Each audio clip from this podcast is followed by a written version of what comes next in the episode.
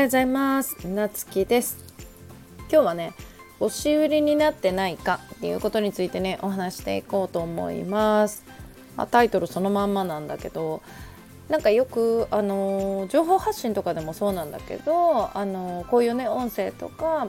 まあ、インスタとかねツイッターとかそういういろんなところでね発信されてる方多いと思うんだけど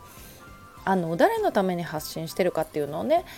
あの考えて考えずにね発信してる人多いなと思うよね。でうちはなんかいろいろとね学びながら誰のために何を届けたいかみたいなねよく最初のね企業セミナーとかそういうのでも聞くと思うんだけど、まあ、うちはこういう人に、まあ、こういうね自分が失敗してきたこととか、まあ、例えば心に響いた言葉で、まあ、誰かの、ね、心に届けばいいなっていう感じで発信してたけどでもなんかそれって自分勝手な思いなんじゃないかなって思う時もやっぱり時々あるんよねそれでも。でこれってあの発信だけじゃなくてまあ例えば何かのコミュニティとか、まあ、企業仲間と話す時でもねなんか普通になんかこう軽く「ああこれねなんかこういう次はねこれに取り掛かろうと思ってるんだけどね」みたいな話してると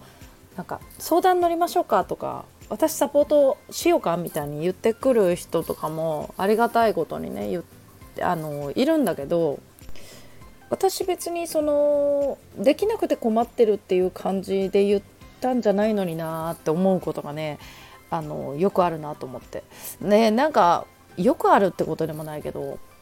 まあうちのそのね言い方がちょっと悩んでるっぽく聞こえるのかなとかね思ったりもするんだけどまあそのうちだけじゃなくて例えばなんか他の人になんかこういうことをなんかサポートしてあげたらいいかなとかそういう人とかいるんよね。でもちろん困ってる人がいるならっていう感じでねそういう思いがビジネスにつながるからもちろんそれはいいんだけども例えばあの同じ仲間同士でやる時ってなんかすごい仲間同士でねそういうのをサポートしたいなって例えばね思ったとしても、まあ、その人がね悩みを打ち明ければいいんだけどまあ困ってるよみたいなことも言ってないのにサポートしようかみたいに言ってくる人が時々いてまあそれってねあの要はあのその人に対して下に見ちゃってるってことだよねってうちは思うよね。まあちょっと言葉は悪いかもしれないんだけど私の方ができてるよみたいな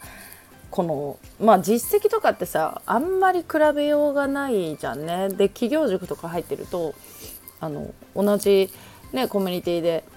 実際どれぐらい実績があるかってまあね言う人もいれば言わない人もいてあんまりこのオープンにしてない人に対してなんか私サポートしようかってグイグイ行くのって逆に失礼なんじゃないかなってうちは思うんよね。